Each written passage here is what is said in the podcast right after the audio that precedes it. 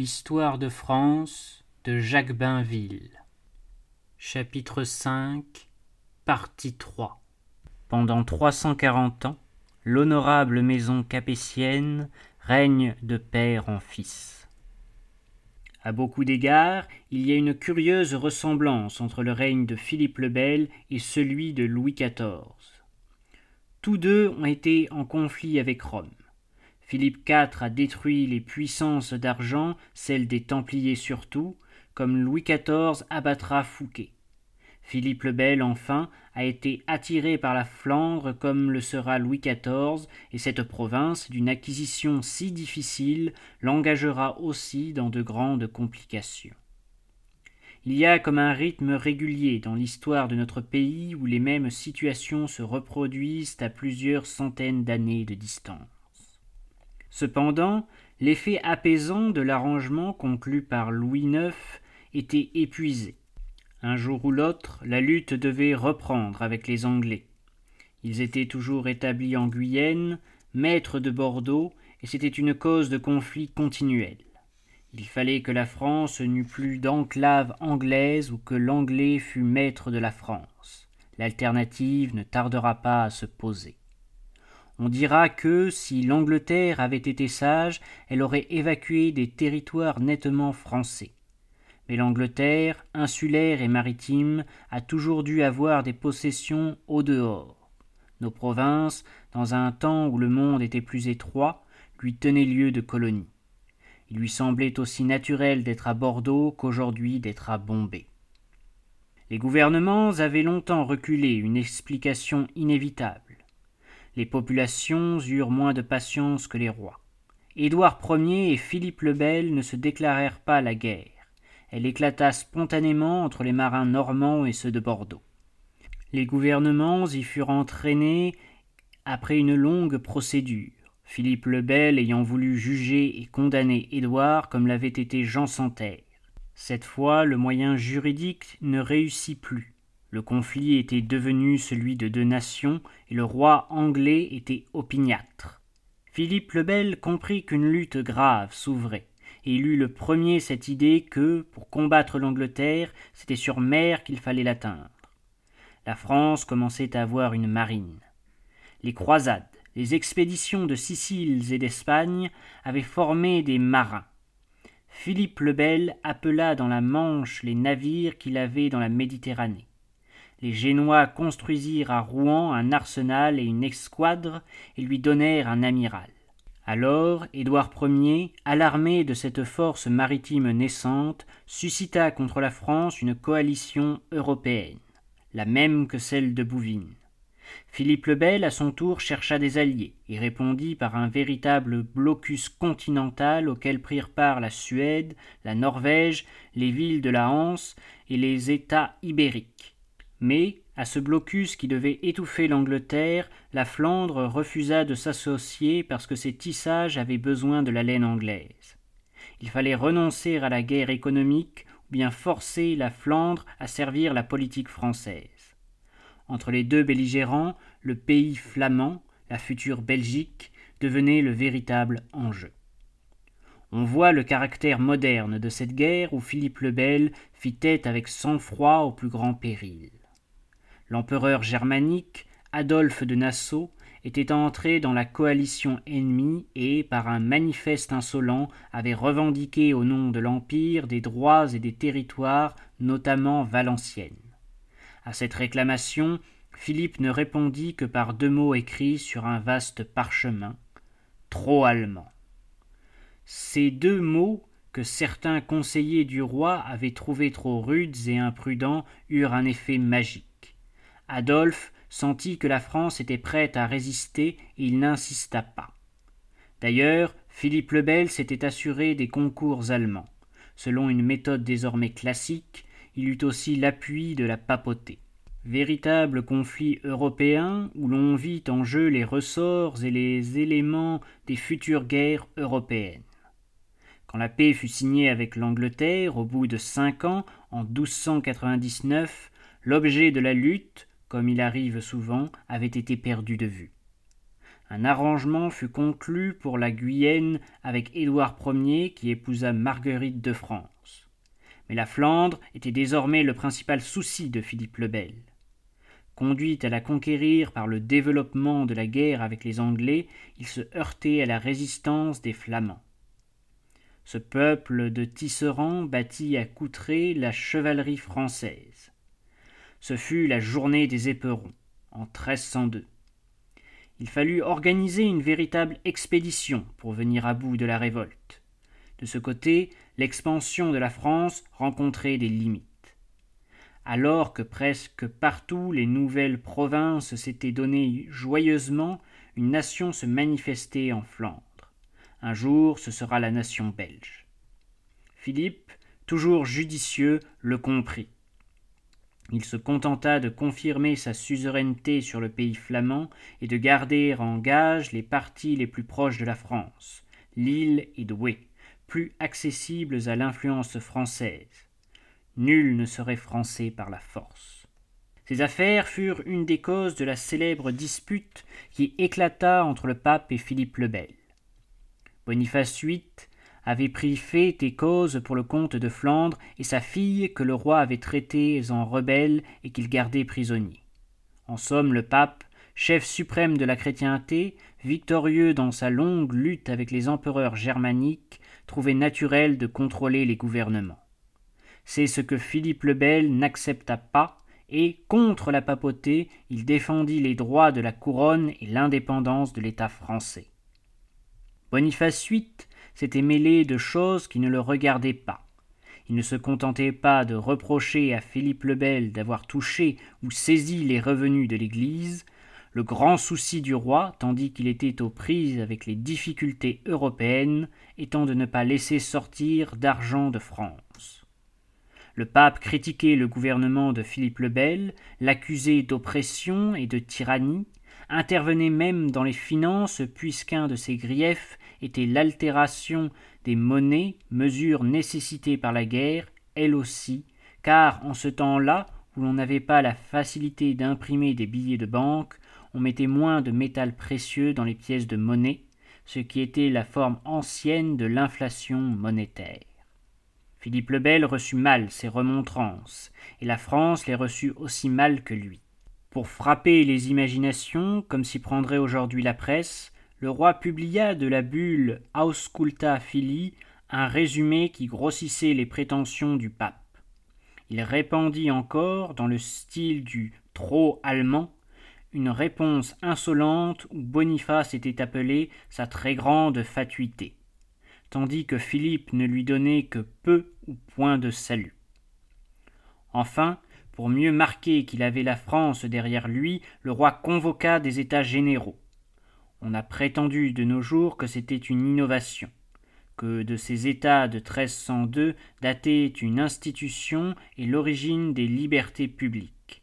À la vérité, il y avait toujours eu des assemblées. L'une d'elles, nous l'avons vu, avait élu Hugues Capet. Les bourgeois des villes, les gens de métier avaient coutume de délibérer sur les questions économiques, en particulier celles des monnaies. La convocation de 1302 ne les surprit pas et ne paraît pas avoir été un événement, car l'élection des représentants du troisième ordre, le tiers État, n'a pas laissé de traces, et tout se passa comme une chose naturelle et ordinaire, puisque la convocation fut du mois de mars et qu'on se réunit dès avril, à Paris, dans l'église Notre-Dame. Nobles, bourgeois, clergés même, tous approuvèrent la résistance de Philippe le Bel au pape.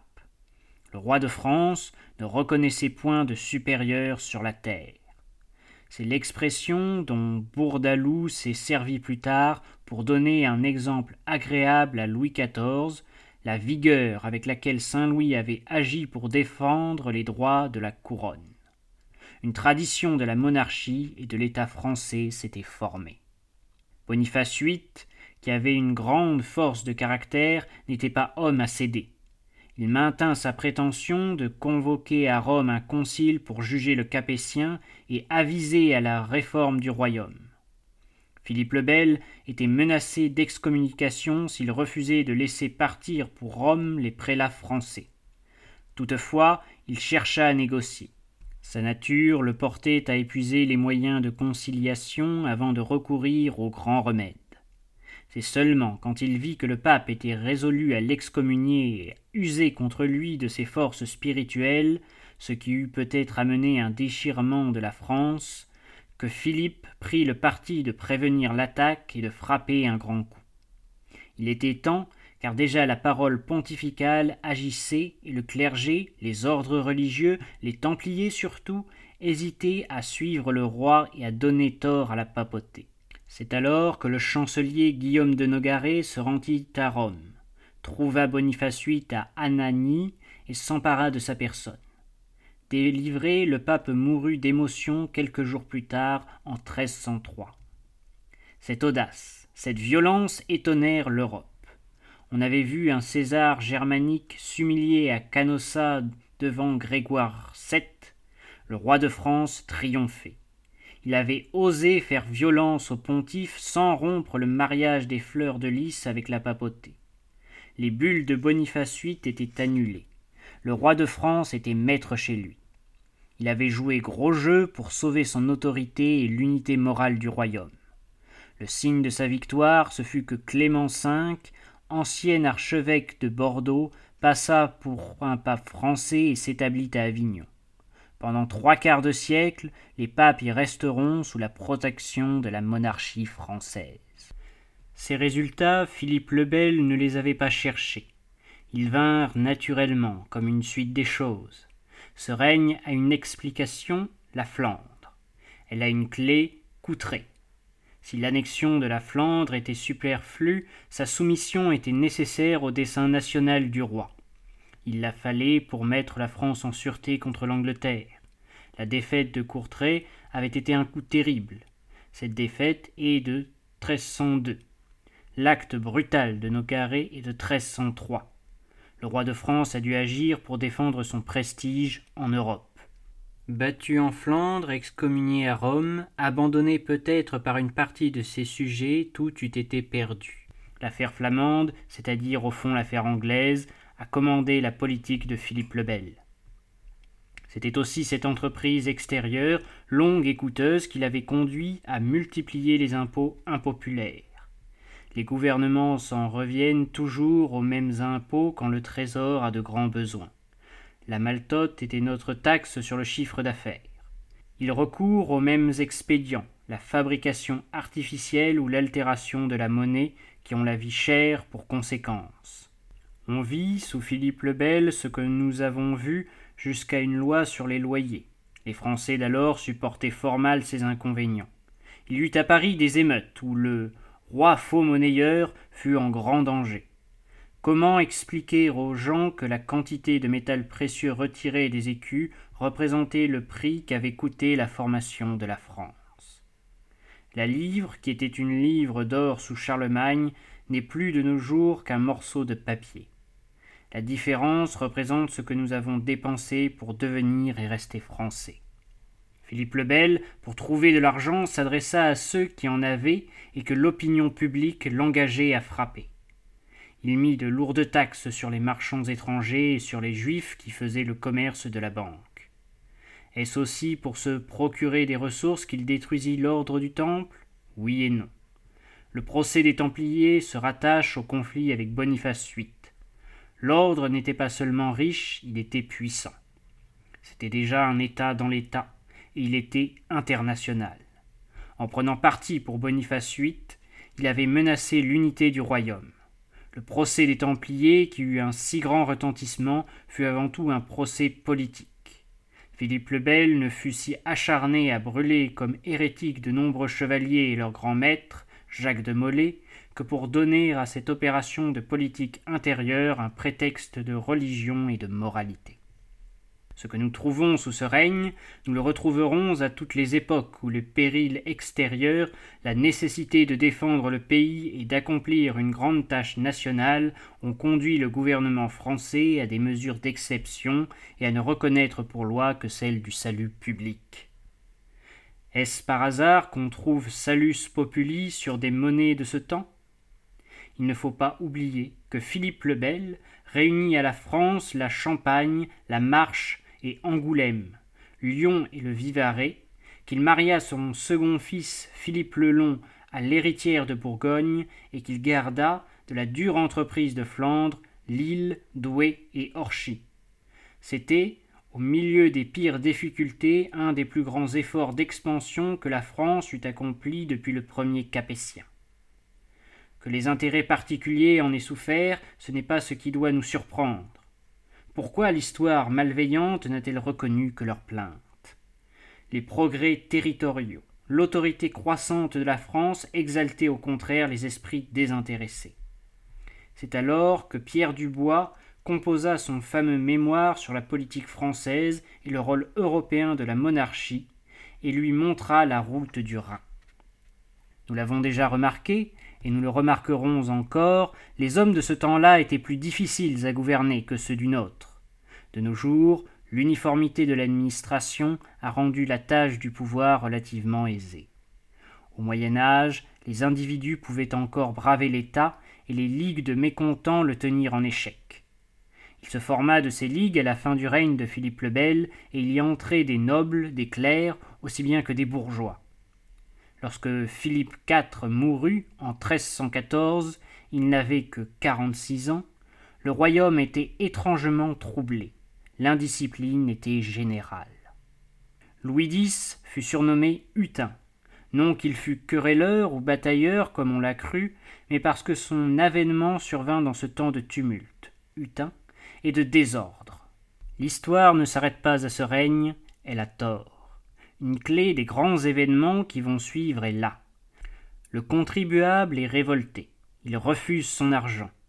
Il faut veiller à la dépense. On fera des économies sur la marine, dispendieuse de tout temps et soignée par Philippe le Bel comme la condition de notre réussite.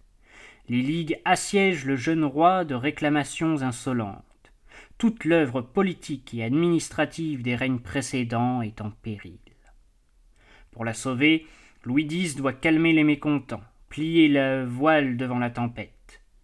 Il recourt même à la démagogie et sacrifie l'homme qui incarne le dernier gouvernement, ce Leportier, bras droit de Philippe le Bel, qui est resté célèbre sous le nom d'Enguerrand de Marigny et qui était l'objet d'une impopularité formidable parce qu'il n'avait pas résisté à la tentation de s'enrichir, Peuple, bourgeois, baron, prince du sang même, chacun regarda comme une vengeance personnelle la pendaison de ce ministre roturier. Mais, en mourant, dit très bien Michelet, il laisse à la royauté qui le frappe ses instruments de puissance, au peuple qui le maudit des institutions d'ordre et de paix. Plus tard, ce serviteur du pays sera réhabilité. Sa mise à mort avait été une diversion elle a peut-être empêché que de plus graves dommages fussent causés à l'œuvre du roi dont il avait été le collaborateur. Le pauvre Louis Hutin, voué à d'ingrates besognes, n'a guère laissé que ce nom bizarre et une célèbre ordonnance pour l'affranchissement des serfs de son domaine. Les deux ans de son règne ne sont pas à négliger, bien que sa mort, tôt venue, ait compté plus que sa vie. Pour la première fois depuis trois cents ans, un Capétien disparaissait sans laisser de fils. À qui la couronne irait-elle? Il n'y avait pas de loi constitutive du royaume. Né de l'élection, d'une sorte de consulat à vie devenu héréditaire, la monarchie n'avait pas de statut. L'usage, le bon sens suppléait. Il eût été absurde qu'une femme pût porter la France en dot à un étranger. Déjà, il était de règle que tout apanage retournât à la couronne à défaut d'héritier mâle, et la royauté, par cette exception, échappait aux règles féodales.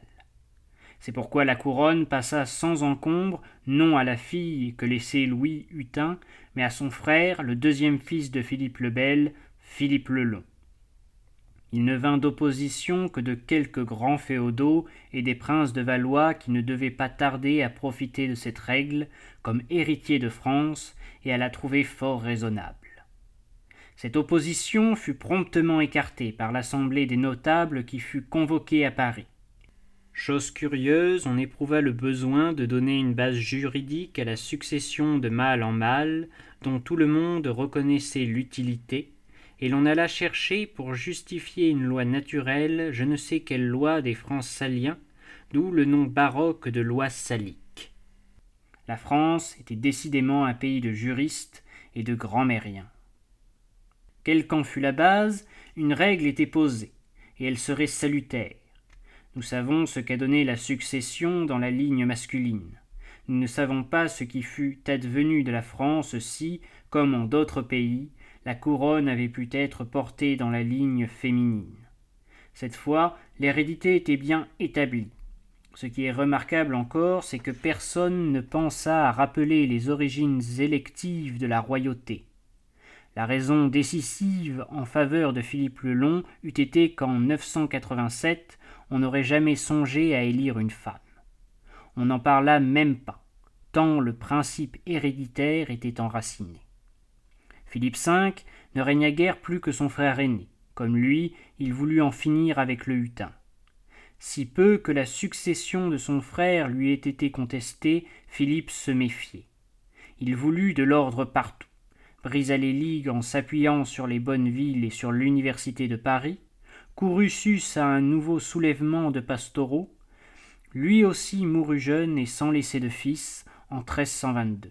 Cette fois, la couronne passa sans plus de difficulté à son frère Charles, surnommé le Bel, comme son père, et qui eut soin, étant le premier capétien qui s'appela Charles, de prendre le numéro 4 pour se rattacher à la lignée de Charlemagne, de même que le premier Louis avait pris le numéro 6 pour attester la même filiation.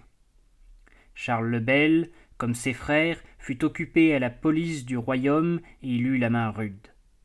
On pendit quelques financiers, le peuple, après chaque règne, réclamait ses holocaustes. Quelques brigands féodaux furent aussi condamnés à mort. Ces choses se passaient tandis que l'Angleterre et l'Allemagne étaient en révolution. En Angleterre, le roi Édouard II, déposé, était tué dans sa prison, car le régicide n'est pas nouveau. Charles profita de ce désordre chez les Anglais pour mettre la Guyenne sous séquestre. En Allemagne, l'empereur, un Bavarois, était contesté, excommunié. Ses adversaires sollicitèrent l'aide du roi de France et lui offrirent même la couronne impériale. Il fallait, pour que la France fût en sécurité, ces divisions chez nos voisins. Malheureusement, elles ne dureront pas. Charles le Bel, à son tour, mourut de bonne heure en 1328. Comme ses frères encore, il ne laissait qu'une fille. La reine attendait un deuxième enfant. Charles désigna son cousin germain, Philippe de Valois, pour la régence. Mais la reine mit au monde une autre fille. Le régent, de fait, devint roi. La loi salique, la transmission de la couronne de mâle en mâle par ordre héréditaire, s'appliquait d'elle-même. Une assemblée, semblable à celle qui avait jadis élu Hugues Capet, approuva, sur l'avis conforme des juristes, l'avènement de la branche cadette se passa donc aussi bien que possible. Il n'en est pas moins vrai qu'il y avait eu discussion et, dans un temps où les Français n'étaient pas très portés à respecter le pouvoir. Sans doute, il ne s'éleva qu'une réclamation, celle d'Édouard III, petit-fils de Philippe le Bel par sa mère Isabeau. La réclamation fut écartée pour diverses raisons, dont la majeure fut qu'en France on ne voulait pas être sujet du roi d'Angleterre. Mais la revendication d'Édouard servira bientôt de prétexte aux besoins d'expansion du peuple anglais. De ce conflit, par lequel le royaume de France sera mis tout près de sa fin, l'ennemi ne manquera pas d'attaquer les titres de Philippe VI que les Flamands appelleront le roi trouvé et les Anglais l'usurpateur. Quelque chose en restera, un certain discrédit qui sera manifeste dans la quasi-révolution d'Étienne Marcel. Si peu que la monarchie française soit contestée, elle l'est. Charles le Mauvais n'eût pas été possible au siècle précédent. Dans ces fâcheuses circonstances, où la fortune abandonne pour la première fois les Capétiens, il y a le germe des prochaines calamités.